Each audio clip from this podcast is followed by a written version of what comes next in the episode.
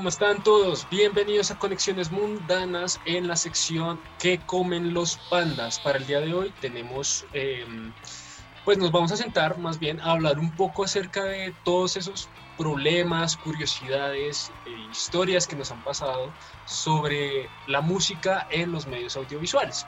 Para ello, eh, nosotros pues tenemos aquí dos invitados, dos muy buenos invitados realmente, compositores bastante, bastante talentosos, que son Daniel Molano. ¿Qué más? Me puedes hablar. y, y Sergio Ortiz. Y como siempre, junto a ellos tenemos a José Manuel Ramírez, José Fajardo y Juan Sebastián Vergara. Sí, buenas. ¿Cómo les va? ¿Qué tal, mis perros? Bueno, entonces, como, como les estaba comentando, eh, los audiovisuales es un video. Es un video, es una historia de nunca terminar, no solamente porque el, eh, aprender a trabajar con ellos es un chiste, sino que las historias que nos han pasado son completamente absurdas que a veces ni siquiera entendemos por qué suceden. Por eso es que, precisamente por eso es que decidí, decidimos este, este, esta temática. Entonces, bueno, yo quisiera primero, antes que nada, preguntarle a Daniel Ulano, ¿qué, qué ha hecho? ¿En dónde ha estado? ¿Qué, ¿En qué ha trabajado, hijo de madre mía? Quiero, que, que me comercialices tu producto. Eh, bueno, yo apenas soy estudiante, no, no soy un man súper experimentado ni nada. Pero bueno, eh, me interesa mucho trabajar en, en, el, en, el, en, el, tema audiovisual. Me parece que es un campo muy bacano para los músicos. Eh, yo ya he estado trabajando en, varios cortometrajes. Eh, alguna vez me gané un concurso con mi hermano, solo los dos haciendo un cortometraje muy sencillo. Nos terminamos grabando un, ganando un micrófono. Eh, también he, ya he tenido trabajos en la universidad que tienen que ver con, con, componer para medios audiovisuales y otros proyectos con amigos que están metidos en el, en el campo audiovisual. Eh, aparte, pues tengo un proyecto con mi novia que próximamente estaremos sacando un sencillo y un EP. Pero bueno, eso, eso será para otra ocasión.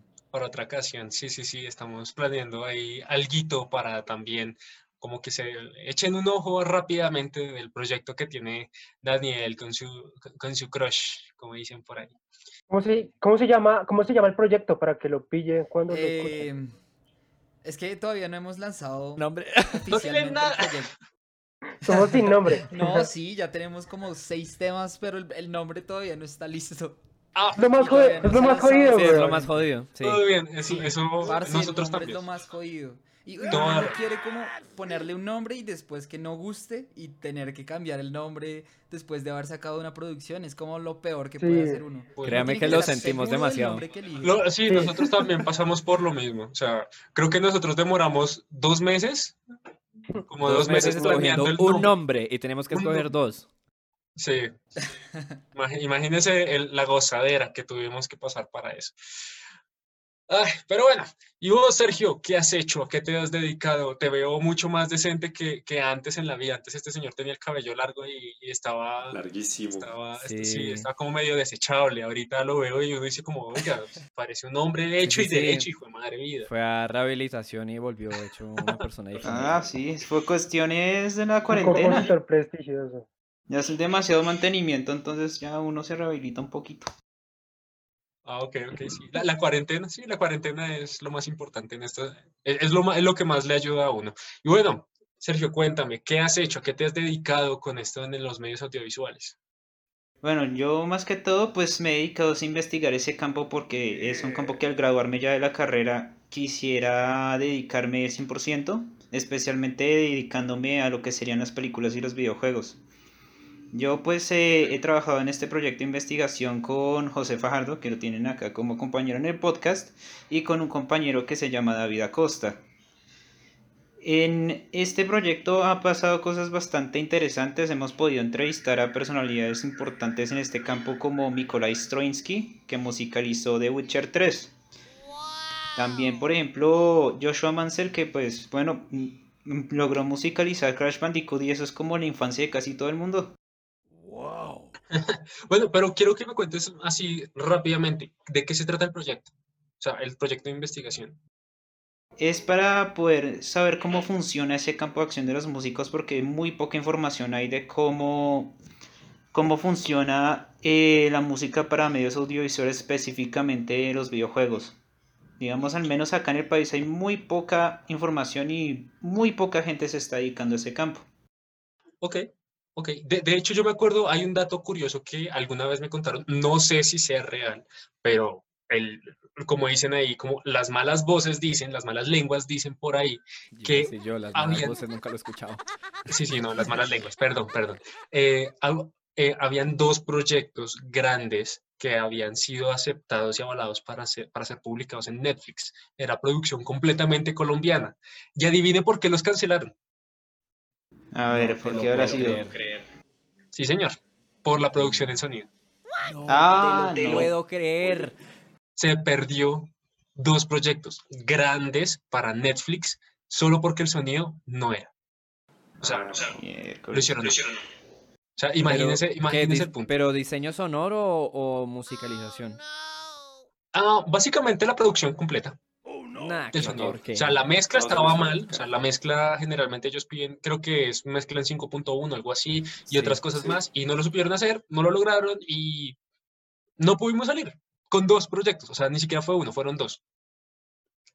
Entonces ahí es cuando uno se da cuenta que tenemos una, o sea, tenemos muchas ideas y grandes ideas a nivel visual, pero a nivel sonoro todavía nos falta un montón. Precisamente por eso es que quise armar este podcast, como para que la gente, más que todo eh, la gente del común y, la gente que está como queriendo producir audiovisual, se sepa un poquito más, más o menos, qué es lo que nosotros hacemos y cómo es que tenemos que hacerlo para que todo quede muy bien hecho. Digamos, especificaciones técnicas no vamos a hablar mucho, vamos a hablar es un poquito más como cómo hablamos directamente con los compositores. Entonces, eh, bueno, ahora sí, ya entrando un poquito más al tema, yo quisiera preguntarles in- inicialmente a, a Daniel, diremos a Daniel al ruedo, ¿cuál, cuál cree usted que es el, el, el problema más habitual que usted puede tener al momento de hablar con un jefe? O sea, un jefe puede ser un productor, un director, un director de arte, que le pida a usted componer algo. ¿Cuál cree que es el mayor problema? Pues yo creo que el más común es las diferencias creativas, ¿sí? Em, hay- hay- siempre hay como, a veces hay problemas de comunicación en qué quiere el director y qué quiere el músico. Eh, una persona que va a trabajar para medios audiovisuales, un músico, tiene que entender primero que eh, la música está al servicio de, de lo que se ve, no es al revés, no es lo que se ve al servicio de la música, porque muchos músicos entran con el aire de yo soy el compositor, de aquí vengo a... Y nada, eso no funciona, o sea, eso no sirve, eso no, no funciona. Entonces, creo que el problema siempre es como la diferencia creativa y el problema de comunicación en el director que quiere, que quiere para su, su, su escena y las diferencias crea- creativas que puede haber. Hay una vaina que se llama temp tracks, como tracks temporales, que son eh, los directores en las películas los meten, son temas o soundtracks que ya existen y los meten en escenas como referencia para decir, vea, yo quiero algo así. Y algo que pasa, mu- que es muy común y que uno dice, vea, hay como 100.000 bandas sonoras que suenan igual entre todas, que son plagio entre todas. Y eso tiene que ver mucho más que con el director que con el mismo compositor. Y no es que el compositor quiera plagiar, sino que los directores muchas veces ponen un temp track y dicen, vea, quiero básicamente esto, solo cámbielo un poquito para que no nos jodan por derechos ni nada de esto, pero básicamente quiero esto. Entonces ahí, ahí, ahí digamos que el, el músico se, se pierde lo que, lo que uno puede sacar, ¿sí? Y, bueno, pues también saber entender qué es lo que quiere el director. A veces los directores no saben expresarse, a veces terminan diciendo cosas muy ambiguas y uno, uno queda como, vea, la verdad no le entendí lo que quiere, ¿sí? Eh, ese, es, ese es como el problema más, el mayor de todos. Y el tiempo, a veces no dan tiempo para las vainas y esperan como obras enormes y le dan a uno tres días para una vaina. O sea, a veces digamos que los directores abusan y no, no, no son conscientes de, de esa labor del músico, ¿no? Y nos quieren prostituir. Pero me llama mucho la atención el tema que tú dices del plagio, porque sí es muy cierto que no solamente es el plagio, sino es el hecho de, de- del reciclaje de ideas. O sea, el otro día estaba viendo un, un, video de Jaime Altozano donde decía como que, marica, escuchen todas las bandas sonoras de Hans Zimmer, o sea, del, del- de los, de los 80 al 2000, 2010, y se van a dar cuenta que hay una cantidad de ideas recicladas y, y reusadas así, pero al piso, lo que ustedes quieran. Pero, eso a mí me parece bueno, me parece una herramienta útil. Claro, es una herramienta es sumamente útil. Claro, los trabajos que le ponen a uno son larguísimos y a veces hay mucho por hacer y uno, uno necesita, o sea, ya se ve en la necesidad de reciclar ideas para, para poder acelerar la cosa. Hans Zimmer lo- y todos, todos, John Williams, uno Sí, pone John las, Williams las también. escenas Sí, y son todos. la misma De hecho, vaina. de hecho, sí, de hecho, ¿qué días, qué días? De hecho, también hay un documental de John Williams. John Williams es el papá, weón, de la, de la música para el medio audiovisual. Él hizo la música de Star Wars. Y mucha de la música que él hace está basada, eh, obviamente antes de él, pues no había cine. Eh, lo que el man hizo fue basarse sobre música de Stravinsky y de grandes compositores de música estática. No sé si han escuchado esa, esa vertiente de la música estática. Entonces, John Williams, él habla mucho sobre sus influencias sobre Weber, sobre la música decafónica, sobre el, sobre todo se centra mucho en la música francesa, en Eric Satie, eso es lo, lo de la música estática, pues para que se lo pillen. De hecho, todos los compositores que ustedes se pillan, así sean los clásicos, hasta Ennio Morricone, que tuvimos, eh, que también tuvimos una charla sobre él, siempre, siempre recurrieron a un antes, siempre recurrieron a un antes. Eso incluso es más viejo, o sea, Bach, Beethoven reciclaban muchas de sus ideas, o sea, uno encuentra fragmentos enteros de obras de ellos que también aparecen en obras de ellos, pero en otra distinta y reciclan un montón de ideas, o sea, es que ya se vuelve un recurso.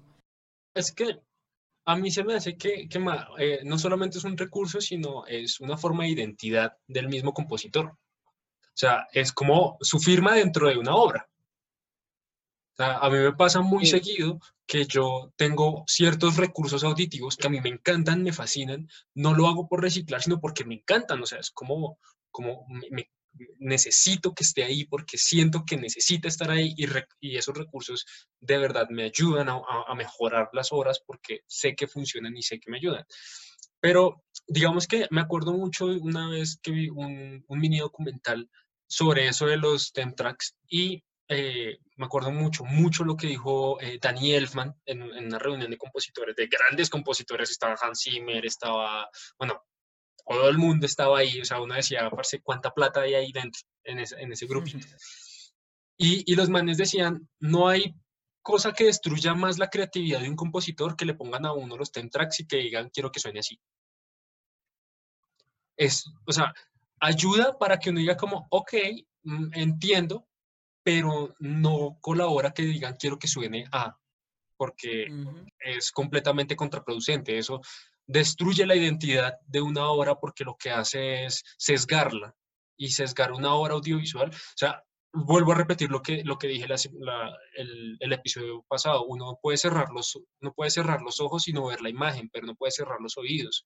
Entonces, es, es complejo que uno se sienta, se siente a, a intentar crear algo nuevo cuando ya todo el mundo está acostumbrado a lo que ya suena y que quiere seguir escuchando lo mismo, porque simplemente lo que va a hacer es estancar toda la creatividad y todas las posibilidades que se puede uno encontrar con, con respecto al sonido y a la música. Ahora, eh, Sergio, misma pregunta, ¿cuáles son los problemas así bien chocolocos que te han pasado? Bueno, pues los ¿Qué crees problemas que que, yo he identificado más que todo, tanto experiencias que me comentan compañeros y lo que yo he investigado en estas entrevistas, sí, especialmente es que a veces la gente no, no sabe qué es lo que quiere. Entonces ahí mismo ahorita decíamos, es como, a veces le dicen a uno que quieren algo que represente el verde o algo así, o a veces como que mandan referencias que no, que son inconexas con lo que quieren, o realmente no, no saben expresarse. O a veces, yo he escuchado también que es como que son muy, eh, ¿cómo decir? Contradictorios. O sea, lo que, lo que, quieren, lo que quieren decir siempre es como que, no, em, vamos, lo queremos muy alegre, pero que se sienta la nostalgia por detrás. ¿What? Me acuerda, usted, ahora que ustedes están hablando de eso, me acuerda mucho a los casting, a los casting que hace mi papá, que cuando entra un locutor y empieza él a hablar, él empieza a decirle, lo quiero más contento, lo quiero más triste, lo quiero más. Pues puta, pero yo no sé, a mí se me hace tan difícil eso, o sea, o sea, para esa gente hablar, decir, no, lo quiero feliz, lo quiero, quiero una música feliz, pero triste, ¿sí? Pero entonces ahí sí, yo los, los comprendo. Y lo, he visto mucho en esas agencias de publicidad, más que todo. Sí. Que uno no, no entiende muy bien qué es lo que... O sea, dicen tantas cosas que uno no sabe qué es lo que hace, qué es lo que va a hacer digamos, a mí me ha pasado, pues me pasó una vez, estaba ayudando con el, literalmente música y folio, y folio de una obra de teatro, pues iba a ir a un festival por allá en Francia, y era como listo, ¿qué referencias tengo? Me tocaba trabajar primero a ciegas porque pues no tenía el tiempo para desplazarme y ver como tal los ensayos. Y la única conexión que yo tenía con el director era mi hermano. Entonces yo cogí listo. Tengo la música y tengo que hacer cierto tipo de cosas como ruidos literalmente con procesos de síntesis, puro sintetizador, no, no grabé nada orgánico, pero fue como, tienes que grabarlo así, tienes que hacer que parezca como un viento, tienes que parecer que parezca una gota de agua, que afortunadamente pues lo logré, pero era como, no, así no, tienes que hacerlo como un poco más brillante, un poco más opaco, tienes que hacerlo misterioso. Para mí esa parte cuando me hicieron más misterioso, yo quedé como, ¿me puedes explicar qué está haciendo el personaje en la escena? Por favor. Sí, es que uno puede descontextualizar cualquier cosa. O sea, lo que les digo, cierren los ojos y pueden escuchar la música y pueden decidir que puede ser cualquier, cualquier evento en momentos diferentes y uno no se da cuenta. O sea, uno puede decir como, por ejemplo, me parece muy chistoso, a mí me gusta ver mucho, eh, pues, animaciones y cortometrajes animados. Y me encanta cuando veo, por ejemplo, había una de una niña gótica, pero gótica, gótica, así, super darks pero ponían canciones infantiles felices, así como con Glockenspiel, así todo alegre, y resulta que el problema no era la vieja gótica, el problema es que la vieja eh, había invocado a un demonio y el demonio era un pony. Claro. Entonces, claro, o sea, what the fuck, completamente, completamente extraño todo eso. Y cualquiera diría, el Glockenspiel, así como con los sonidos así todos alegres, todos bonitos, pues ah, es súper infantil y resulta que es una niña gótica que va y sacrifica un pollo y le sale un pony a cambio, o sea, súper extraño. Y, en, y entre otras cosas, por ejemplo, a mí sí, nunca olvidaré la vez que me dicen que tenía que ser una obra, eh, tenía que componer para un cortometraje de 15 minutos de eh, precolombino. Y me dicen, mira, tenemos, o sea, llegaron con, o sea, con un libro de arte, llegaron como con el contexto, con, con que no, que es que esto es eh, distópico, que es una persecución, que es el no sé qué, que los personajes tales edades, que están más o menos en tales lugares, pero que no son contextualizados, o sea, como, como todo un librito lo más de bonito. Y, ok, mira, te tenemos referencias, ta, ta, ta. Yo listo, pillémonos las referencias, esto se puso bueno. Cuando me llegan con esas referencias, esas, bellísimas referencias, me sale con la película de Sinsajo. O sea, de entrada, sin sajo, me dijeron, queremos que suene, la parte de persecución, quiero que suene a la música de esta escena de sin sajo. Como, no recuerdo la escena, pero, pero solamente imagínense, es, es, es, música orquestal dentro de una obra que es mucho más pequeña y que además de eso es precolombino. Sí, no, nada que ver. Y luego me llegan con el otro, que fue como, mira, escúchate este soundtrack. Y yo como, quieren que escuche todo un soundtrack como referencia y además de eso me lo ponen con Apocalipto. Ay, no. Yo, yo, yo, no sabía qué decirles, o sea, eso fue, o sea, durante la reunión yo estaba escuchando la canción y creo que las viejas se asustaron porque cuando yo las miraba, cuando ellas me miraban, me veían como con una cara toda pálida y estaban como, no está bien, esto está mal, y yo como tengo que, o sea, me tocó a mí sentarme a replantear la idea del diseño sonoro y de, la, y de las composiciones más que todas las composiciones, para que se adaptara a la idea que ellas quisieran, que ellas querían. Y les volteé todo, o sea, nada, nada de, la que, de lo que ellas pidieron fue lo que se hizo al final. También yo siento que, también yo siento que es por una cuestión de, de exposición. O sea, digamos, es lo mismo que si pones a hacer un, a un músico, lo pones a hacer un cortometraje. Porque, No, pues, claro. Es posible, es posible que no, es posible que no tenga idea de muchas cosas, ¿sí? Y lo mismo pasa al revés. Si alguien está haciendo un cortometraje, es posible que tenga idea de lo visual, pero no tiene ni idea de lo, de lo auditivo. Claro, es totalmente razonable. No, y ahí Camilo corrió con suerte porque por lo menos las, las, las, las viejas le pusieron cuidado y le, le, le permitieron replantear y pudieron charlar. Pero hay gente que, parce, que tiene un ego muy grande y ni mierda, prefiero buscar otro y así les hago una mierda al proyecto, parce, son muy cerrados. Total, total, total. Uno, uno siempre tiene que, uno, vea, característica que uno tiene que tener de compositor con gente que no conoce para hacer esto. Usted tiene que saber muy bien cómo venderle la idea a una persona que no sabe cómo Sí, hacer. saber negociar. Sí, Uy, no, parce, ¿le ha eso, tocado eso- así? eso es muy duro. ¿Ustedes les ha tocado? ¿A Molano le, ha- le ha tocado eso? ¿O a, o a Sergio? ¿Le ha tocado eso como negociar la idea que tienen? Mm, suave, pero no, no algo tan drástico como para cambiar todo, sino como se coge la idea base y se cambian detalles, como vea, acá funciona la idea, pero esto no funciona. Pero puede ir mejor por este lado. Sí, sí, sí, sí. La vieja Pero nunca, confiable. nunca algo tan drástico como para cambiar toda, toda la idea. uy, no, es que sí, a nosotros sí nos tocó, a mí me tocó, yo les dije como, miren, está muy chévere, está muy interesante, pero es que las ideas que ustedes me están dando no están ni con el formato ni con la referencia, entonces déjenme hacer una propuesta del formato y la referencia y, y les voy mostrando a ver qué, porque pues, lo que tenían estaba No, muy no-. O sea, a veces, a veces ponen como ejemplos soundtracks orquestales enormes que tienen una producción impresionante y esperan que uno haga algo así, o sea... o Con el presupuesto el que MIDI tienen. existe y funciona bien, pero uno nunca va a llegar a hacer algo orquestal de ese nivel si uno no realmente no tiene una orquesta para grabar esas vainas y la gente no es consciente de esas cosas. La gente cree que solo es sentarse y ya, eso va a sonar... Uy, mire, bueno, Vergara, Vergara, antes de No, y lo otro es que los bancos virtuales, o sea, a, pe- a- a pesar de que hay algunos que son muy, muy, muy buenos, como los del Contact, o hay algunos como los que me comentaba que había Sergio, no sé cómo se llamaban, Sergio, los plugins que usted me estaba comentando. Ah, los de la compañía Spitfire, sí.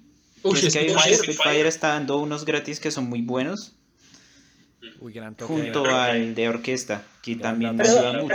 Hay plugins que son muy buenos, pero, parce, siendo sincero, hay cosas que eh, tímbricamente se nota mucho que no son reales del instrumento, Baila, a pesar de que le han trabajado muchísimo, muchísimo. De hecho, yo soy, yo, yo cuando, cuando trabajo así como vainas de orquestación y vainas, yo, parce, ecualizo, le meto compresor, trato de, sí, marica, Sí. para empezar a co- como a asimilar el sonido, el timbre de- del instrumento.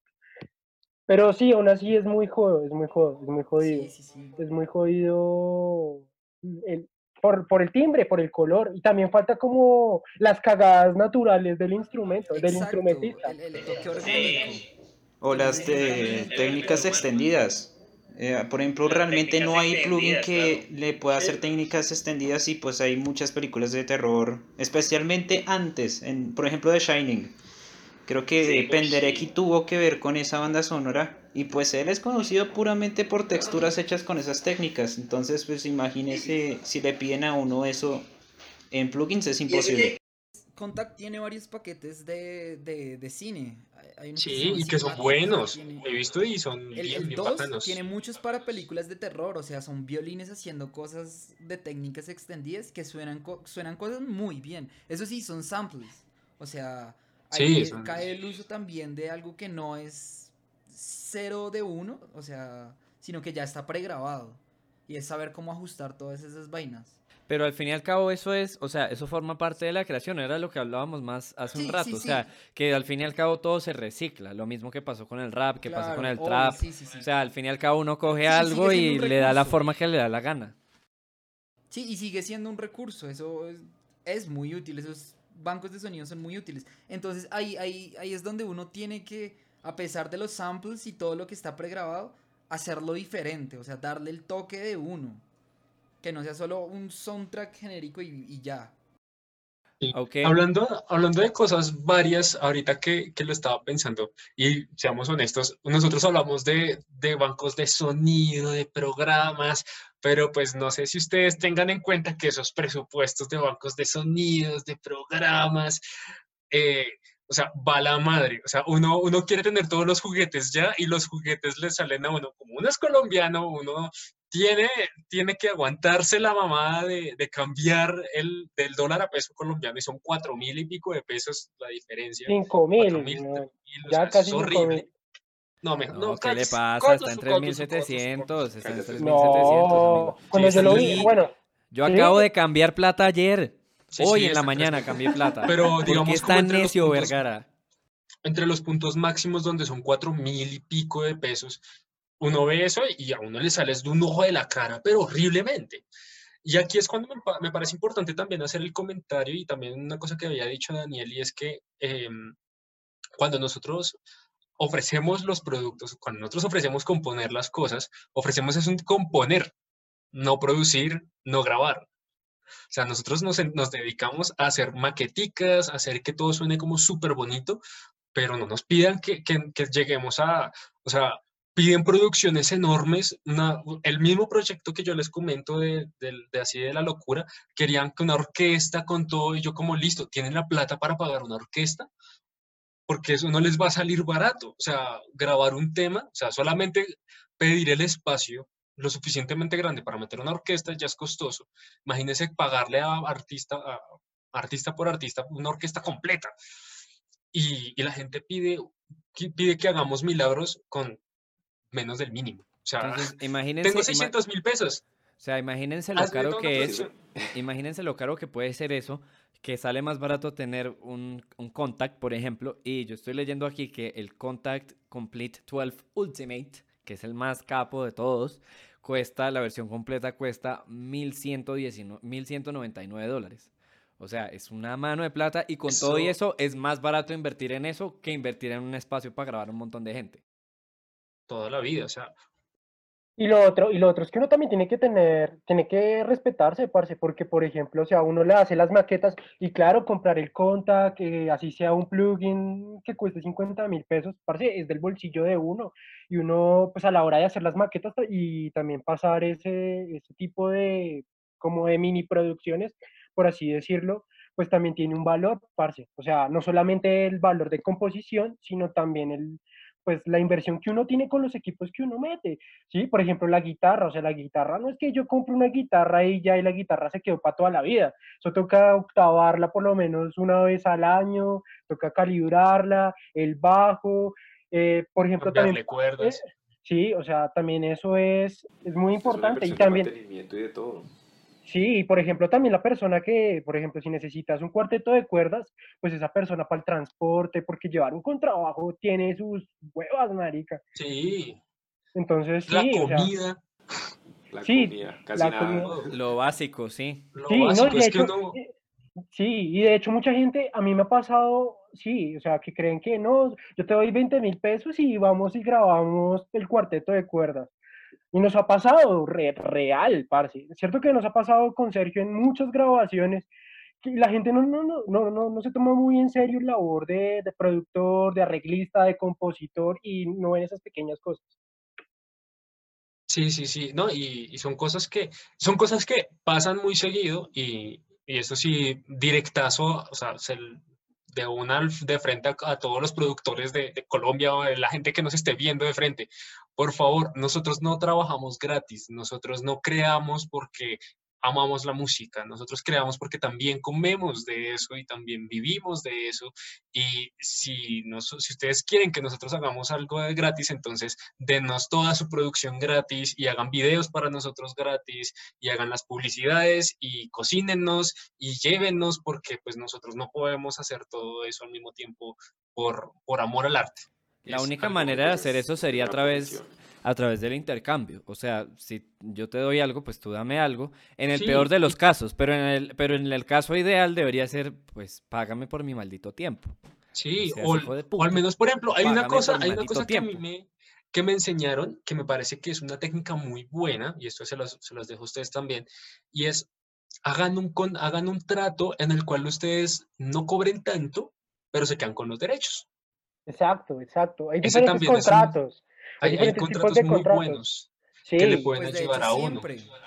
Yo creo que siempre que yo voy a tra- trabajar con otra persona, siempre hay un porcentaje que son de regalías que, que uno tiene derecho. Uno no solo puede cobrar por la producción en sí, porque si la producción se vuelve muy pro y uno no, no, no puso un porcentaje de las regalías para uno, pues uno solo ganó lo que ganó en el momento y se pierde la oportunidad de tener... Es, es- de hecho, serio, es, como debería ser. Es, es mucho mejor hacer esa técnica de repartirse tal vez. Ujú, Total. Cierto porcentaje va para uno. Total, total, total. Yo quiero ahora saber, digamos, bueno, voy a hacer, voy a hacer aquí el- la historia del día. Me acuerdo mucho, bueno, otras de las historias del día, y esa fue mi primiparada, pero mi primiparada con toda de la primera producción audiovisual que yo hice.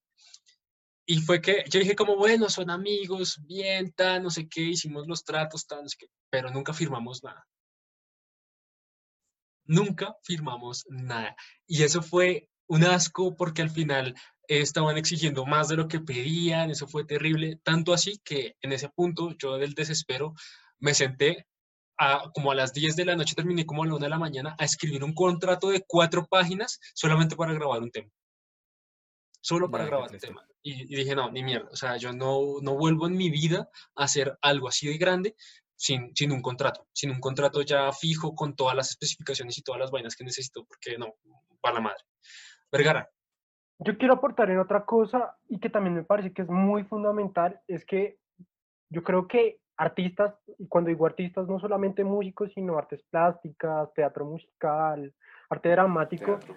Muchos, mu- bueno, en general todas las artes, y de hecho yo también diría todas las, las carreras, como apoyarnos, apoyarnos, apoyarnos, porque yo creo que, o sea, ah, para ser cabrones con otros, o sea, la, la vaina es, es muy, muy, muy, muy dura, ¿sí? Y yo creo que entre los músicos, o sea, aquí ya hablando entre nosotros, nos damos muy, muy, muy duro. Y yo siento que entre nosotros tenemos que apoyarnos, ¿sí? Por ejemplo, mi amigo José Ramírez, que tiene su academia, entre todos los músicos apoyar, o sea, pillar, píllense esta academia, por, por ejemplo, el proyecto de Daniel Molano, píllense la música que está sacando este hombre, o píllense la de Sergio Ortiz, las composiciones, ahorita él está participando en una convocatoria distrital para el cuarteto de cuerdas, eh, no sé si usted lo hizo sobre el COVID o sobre conflicto armado. Actualmente yo lo estoy enfocando más hacia el COVID. El COVID-19 estoy trabajando Entonces, por ejemplo, apoyar ese tipo de cosas, porque por ejemplo la gente pilla y pilla y pilla y pilla y no, y la idea es que entre nosotros creemos una escena, ¿sí? Porque por ejemplo en Europa, en Me- por ejemplo acá col- colocándolo en Latinoamérica, los mexicanos entre ellos comparten de sus propuestas. Yo sentiría, yo sentiría que acá en Colombia eh, sería muy bueno empezar a movernos, empezar a movernos. O sea, Sí. A hay ver, gente- Vergara, yo le tengo una Ah. pregunta, yo le tengo una pregunta seria. ¿Y usted qué cree que estamos haciendo en este momento? pues, no, sí, Estamos, es aparte que lo Exacto. estamos haciendo, estamos impulsando a la gente que lo haga. Por cierto, Vergara también tiene un estudio de grabación. Vayan y síganlo. en una casa productora de House Records. Arroba, casi Sí, digo sí, sí. hashtag. Arroba de Ah, bueno, House sí, Records. casi olvido también decir esto. Estos videos están patrocinados por The House Records y su Musicasa. Bien. No, sí, no- no, la idea, no, o sea, este espacio también fue creado como para que charlemos, para que conozquemos, y, y lo bacano de la música es conocer varias perspectivas, ¿sí? Perdón, para que conozquemos. Para que. ¿Por qué? conozcamos Para varias que conozquemos. Ca- conozcamos varias triunfando, perspectivas, conozcamos varias perspectivas, y es muy Sí, sí, sí. importante, es muy importante, es muy importante empezar a compartir la música del otro, porque si no, baila, la escena va a Total. quedar así estancada. Y es que, va como dicen por ahí, nosotros. si tú me ayudas, yo te ayudo. Es así de simple. Ahora, sí, quiero, ahora sí quiero preguntarles ahora el, a, a, a Sergio Ortiz, ahora sí quiero mandarle tirar ahí. Que para usted, ¿cuál ha sido, o, eh, sí, como cuál ha sido su primiparada al momento de que usted le contratan como compositor? Pues más que todo, a ver, primiparadas, eh, sí, exactamente que no haya ningún tipo de contrato o que simplemente pues no hacerse respetar, fue pucha, es que uno a veces como que está inseguro por las cosas que, que no le entiendan o no las vainas, no sé, como yo hago más que todo música contemporánea, a veces la gente es muy desconectado con eso. No como que a veces no está su trabajo y le dicen a uno que es esta vaina. Uy, ya tengo, ya tengo el especial de Halloween. Ahora sí ya sé que voy a hacer de especial de Halloween. que es música popular, que es música contemporánea, compositores versus arreglistas. Está, toma. Valió monda la música contemporánea. No mentiras. No mentiras. Ahí- Mentiras, Sergio, te amo. Sí, sí, sí, está muy bueno. está muy Yo que he tenido el placer que- de trabajar con Sergio, eh, que yo le he, graba- le he grabado y le he mezclado algunas de las piezas con el man, uy, parce, eso es muy denso, los, los intérpretes del man. Parce, o sea, cuando tú vas a hacer música, o sea, si ya la música académica normal, las pepitas, no- o sea, por ejemplo, tocar un back es complicado, ¿sí? Imagínese tocar música eh, contemporánea y no estudiarla, ¿sí? Uy, No, eso es una Primera cosa tenaz. vistearlo es imposible. Primera Pero- sí, la primera yo creo vista. se- La primera Pero- vista está en la verga, weón. Y eso le ha pasado mucho a Sergio, que yo que he trabajado con Sergio. Uy, eso sí ha Sí, sido. sí, sí. Es tenaz, es tenaz. Pero yo creo que ese, ese lo podemos dejar para, ese es tema para otro episodio. Que ese, ese sí está bueno cuando los, cuando, cuando las grabaciones le quedan mal a uno los músicos. Uy, cuántas historias no salen de esas. Una Tenaz, primiparada tenaz. terrible que sí me pasó, vea, eso fue presentando un examen de composición allá en el bosque. Eh, mi primera obra, que eso tenía que ser énfasis en las alturas, era bitonal y yo estaba, creo que ya hasta, ah, yo le mostré un poco a usted unos avances, ¿no? Yo estaba bastante orgulloso de esa pieza. Y se había logrado unas grabaciones, pero pues me dijeron los músicos que querían ir a presentarla en vivo conmigo y eso da mejor nota y yo pues, ah, qué felicidad. Eh, uno de los violinistas me quedó mal y no fue al examen, porque eh, lo convocaron a unas pruebas para pasar a la, a la Universidad de Cundinamarca, creo que es que se llama, y es que le habían mandado un mensaje mal, ah, citándolo a él en el examen, le dijeron mal una fecha y en la noche, a las 11 de la noche del día anterior, le avisaron que era justo el día de mi examen, a la misma hora. Y además, qué culpa de ninguno de los dos, ¿no? Que es lo más Sí, triste. no es culpa de ninguno de los dos y pues era una lucha ya de egos y es que, uy, no venga que mi nota depende de esto, el otro, pero pues mi proceso profesional, profesional depende de lo futuro, otro. Fue Sí, terrible. sí. Em, ahora sí, entonces continuando con, con todas estas situaciones, eh, sí, yo creo que lo que Vergara dice es completamente cierto. Nosotros tenemos que ayudarnos muchísimo con esto y, y es algo como muy importante para todos nosotros que tanto artistas como, como todos los del gremio de la creación tenemos que, que empezar a, a dejar de darnos tanto palo los unos con los otros, porque finalmente, y no sé si sepan eso, pero la industria creativa es eh, uno de los puntos de, de Producto Interno Bruto más grandes de Colombia. O sea, nosotros producimos más arte que el mismo café. O sea, hacemos más plata haciendo arte que café. Entonces, eh, parce, hay mucho, hay mucho que hacer y tenemos como muchas más oportunidades si nosotros nos llegáramos a unir, lo que también decía Vergara, en México, donde todo el mundo se ayuda. Pues, parce, nosotros ten- tenemos que ayudarnos. De hecho, se consigue más fama y se consigue más plata y se consiguen más cosas si decimos cómo vamos a colaborar con esta banda, porque el público de esa banda se va a volver mi público y mi público se va a volver el público de esa banda y todos nos ayudamos, ganamos más plata y todo el mundo es feliz. Exacto. No, y tam- también les iba a comentar de eso, volviendo un poco al tema de lo- del audiovisual. O sea, por ejemplo, aquí al lado, en, en mi país natal, jaja, en Venezuela, aquí al ladito, hay, hay, hubo par películas que fueron, que fueron un hit dentro de la comunidad venezolana y que no llegaron a ganar premios, pero que sí fueron altamente consumidas por los venezolanos en su momento. Películas como Papita Ma- Manitostón, pe- películas como Secuestro Express, y que no son necesariamente películas de comedia, ¿sí? Entonces, yo lo que decía es como que aquí la verdad yo no he visto en ningún momento alguna producción cinematográfica que de verdad sea algo que los colombianos consuman. No sé si es por un tema cultural de que colombiano no consume colombiano o si es porque directamente las producciones no tienen una calidad que sea suficiente como para gustar tanto hacia la gente como para llenar salas de cine. No, pues que acá en Colombia lo que consume el colombiano son las comedias típicas. Que esas son las que venden el paseo 1, 2, 3, 4, 5, 6, 7, 8, 9, 10, cuantas quiera.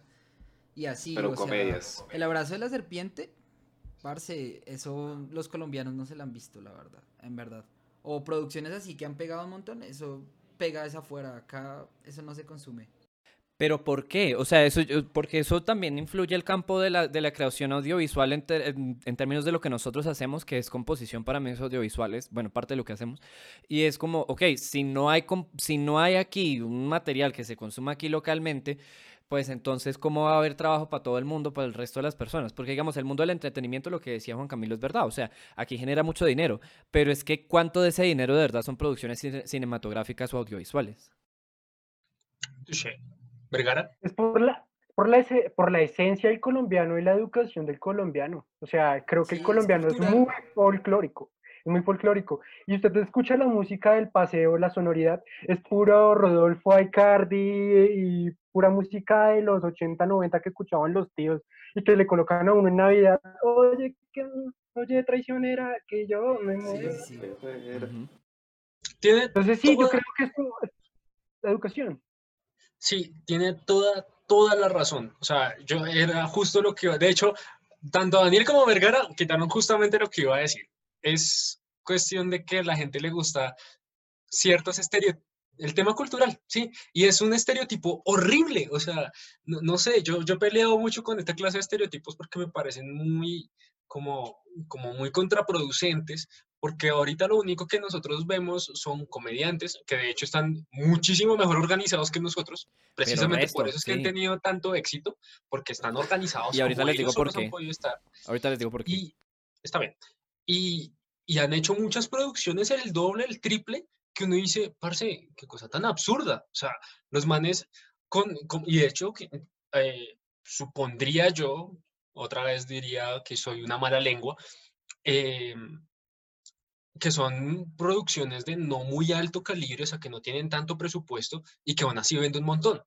¿Eso qué quiere decir? Que la gente no está buscando eh, mucha calidad y están buscando es contenido ahí sí Que valga como- la pena. como- que valga la pena, o sea, les gusta es, como dicen por ahí, la comedia de retrete.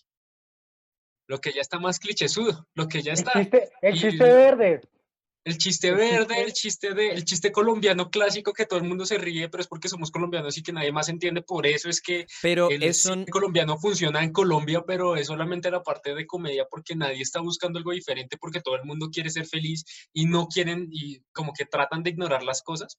Porque, por ejemplo, yo me acuerdo mucho de una producción que me pareció buenísima, que era una película como de suspenso colombiana, que era como detrás de la pared, detrás de la ventana, algo así. Y, y era una producción buenísima. O sea, a mí me encantó de comienzo a fin y me la vi y nunca volví a ver otra producción así de buena. Y eso fue hace como unos 6, 7 años. Y de ahí en adelante, nada, nada, nada, nada, nada. Hasta, o sea, lo único que he visto que ha sido grande ha sido esa, ha sido El abrazo de la serpiente y una del noventa y pico que es la de, la de, la de, ¿cómo es que estos niños de, de Medellín? Eh, ¿cómo es que? La vendedora de rosas. La vendedora de Ah. rosas. sí. Hay, un director colombiano que sus películas me parecen muy buenas que se llama Rubén Mendoza. Él hizo, no sé si conocen, yo, yo me he visto La Sociedad del Semáforo, Tierra en la Lengua y Memorias del Calavero. Esas tres me parecen buenísimas producciones, pero no han impactado tanto. De hecho, la música de La Sociedad del Semáforo la hizo Edson Belandia. Antes de que fuera mucho más Uf. boom.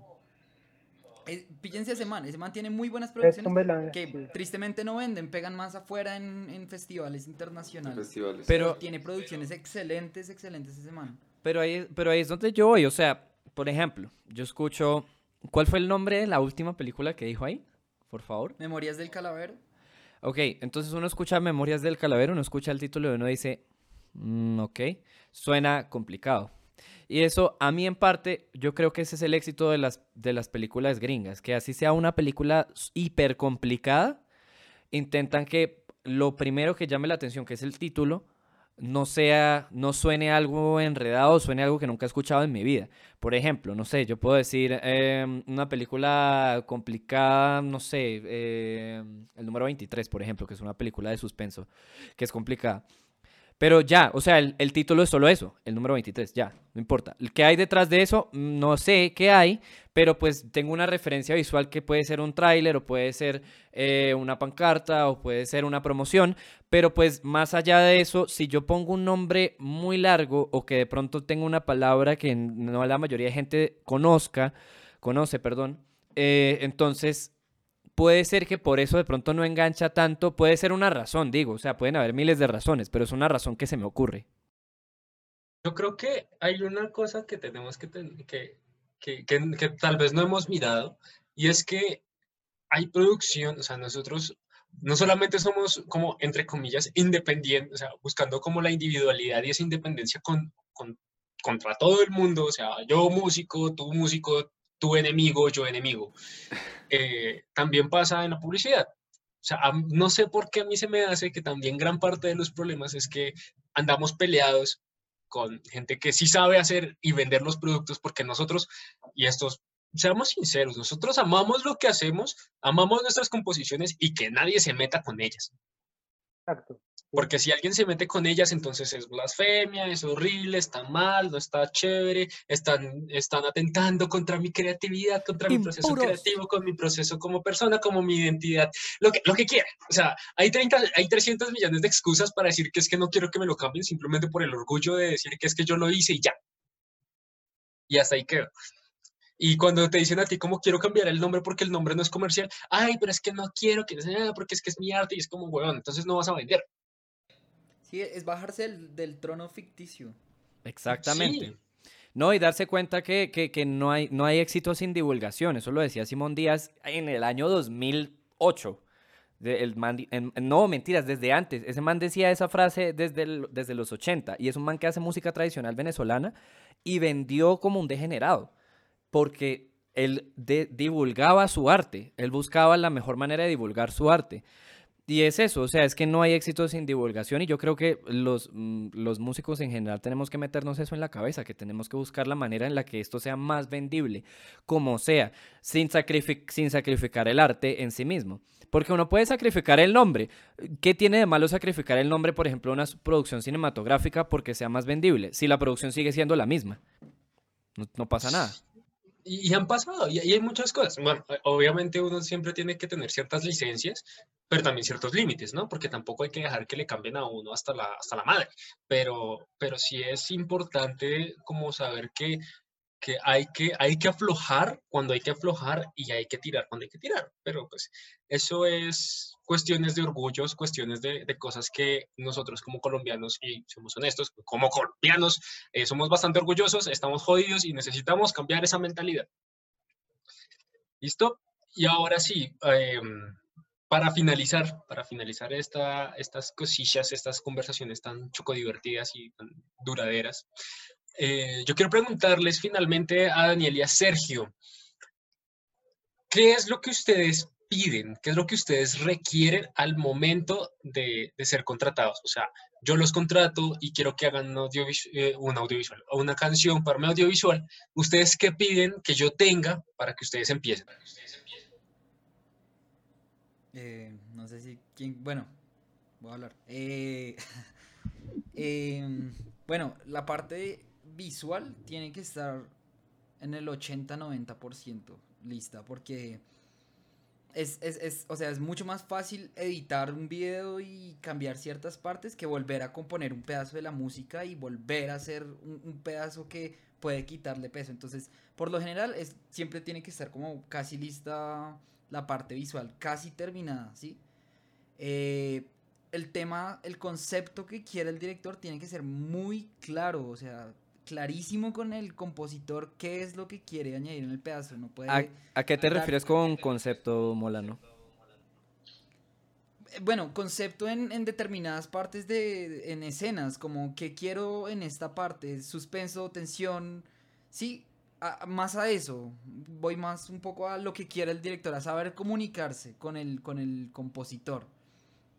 ¿Sí? No sé si me, hago entender. Sí, sí, sí. Sí, sí. Sí, sí, sí. Ah, el formato, el formato es súper clave.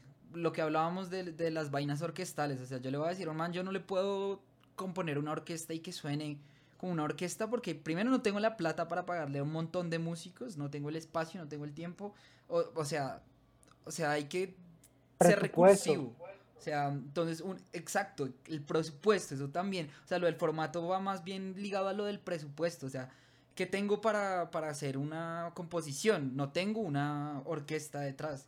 Tengo un computador, un montón de bancos de sonidos y con eso puedo trabajar y mostrarle al man lo que puedo hacer. Pero, o sea, no, no, no, no, no voy a hacer una banda sonora como Hans Zimmer con un montón de músicos. Eso, eso también tiene que estar claro. Contratar, a- contratar a Eh, Govan. ¿Cómo? Contratar a Guthrie Govan. No sé si han visto el concierto de Hans Zimmer que el man Ush, con Guthrie Govan. Guthrie- Ush, Sí, sí, Guthrie sí. Govan, con todos los músicos que son bestiales. no, deje así. Pero es que se mantiene la pasta para contratar a. O sea, No. para. Para Inception, creo que el man usó como 10 bateristas de los mejores del mundo para, para una escena. Y Sí. puso los 10 alrededor de, de los micrófonos Sí, para que eso- fueran 5.1. Pero de ahí y se eso suena la increíble. pasta para hacer eso. No es que Eso tenga, o sea, ni siquiera es que tenga la pasta él mismo, sino que le dan, el, o sea, el man Sí, es merecedor de, de semejante presupuesto. Es el requisito Sí, de sí, sí. Mulano. Si, a mí no me ponen a Guthrie Govan, yo no trabajo. Y para Sergio, ¿cuál es, qué sería lo que, lo que tendría que pedir para poder proceder con una producción audiovisual? Bueno, eh, primero es que el que me esté contratando tenga su proyecto claro, o sea, tenga su alcance claro, qué es el presupuesto que va a manejar, porque eso también determina que lo mismo que decían, qué formatos va a pedir o si yo soy, eh, si se me permite, si se me permite usar VSTs. Eh, o sea, y también las condiciones de contratación son muy importantes también para saber yo a qué me voy a meter, porque pues me podrían estar robando. ¿Y qué condiciones de contratación pondría? Primero, pues que sea un contrato flexible. Por ejemplo, eh, en una de las experiencias que nosotros, en una de las entrevistas que hicimos para la investigación, había un tipo, sí, Joshua Mansell, que le hizo la música Crash Bandicoot. Él ne- logró negociar un contrato que era que él le daba los derechos a la compañía mientras se estrenaba el juego y después, y pues también pues por un, pre- un precio bastante bueno, o sea que lo contrataban y le pagaban lo justo y que ya después de un año de que el juego se había estrenado, los derechos regresaban a él, al compositor, para que él lo pudiera usar. Entonces. Si fuese un contrato de ese tipo sería excelente, porque pues ambos ganan, tanto yo como el que me contrata. Y en ese, pero en ese caso, bueno, no, ya, bueno, Oiga, ya, yo es me voy a copiar de ese contrato. Sí, yo también, bueno. está re bueno. Pero yo, yo iba a hacer una pregunta ya un poco más profunda, pero no sé si lo sabe. ¿El man después de eso utilizó esa música para otra cosa? Sí, pues en más que todo para su portafolio y para promocionar su propia música. Mm, bien, sí, sí, sí, funciona. Vergara. Yo, yo no sé si, si ustedes, a mí me gustaría invitar después porque estos manes tienen resto de temas y hay cosas muy interesantes que me gustaría seguir hablando con Sergio, por ejemplo, esto de los contratos y el man sobre la investigación con otros compositores. Sería chévere más adelante invitarlos y también, y también igual a Molano con sus proyectos, pues para que lo, para que pillemos más adelante. Sí, sí, sí. Si están dispuestos a volver a joder con nosotros, todo bien. Sí, sí, sí, claro que sí. Listo. Chévere, chévere. Bueno, bacano. Bacano, bacano. Bueno, muchachos, entonces, pues ya no siendo más, ya aquí nos pasamos un poquito de, de- de chistosos con la duración de este podcast, pero pues no, nada, fue bastante, bastante divertido. Sí, pilla molando que yo le dije que esto se iba a demorar un montón, pero pues no me creían. Eh, muchachos, muchísimas gracias de verdad por haber venido, por su tiempo, por habernos contado un poquito de sus experiencias y de sus opiniones. Y eh, bueno, no siendo más, muchachos, recuerden que si les gustó este video y este audio, denle like, comenten. Si quieren conocer un poco más de nuestro contenido, también suscríbanse a este canal. Nosotros subimos siempre videos los viernes a las 7 y media de la noche. También aparecemos en Spotify como Conexiones Mundanas. En, Ah, aparecemos también en Instagram como Conexiones M Podcast y finalmente recuerden que nosotros estamos en absolutamente todos los lugares. Apple Music, Apple Podcast, Google Podcast, Tus Nalgas Podcast. Todos los Entonces, que no lo olviden, no, no olviden suscribirse y nos veremos próximamente en el siguiente Conexiones Mundanas. Adiósito pues. Chao, pues. Chao pues. Y sigan las redes de Daniel y de Sergio. Ay, oiga, sí, no, las redes. las Edición. redes, por favor, por favor. Daniel Molano ¿Cuáles son las redes? Instagram. ¿Cuáles son las redes? Aquí rápidamente, Daniel Daniel. Molano a- Daniel Molano a súper fácil. Listo, listo. ¿Y Sergio? Acá me pueden buscar es en SoundCloud como Google Blitz. Igual pues ahí yo mando los links para que los pongan en la descripción y busquen que allá es donde subo las piezas. Esa Listo, mierda. listo, listo. Hay que dar unas celditas. Jaja. Bueno, ahora sí, adiósito. Chaito, pues. Hasta Nos luego. Y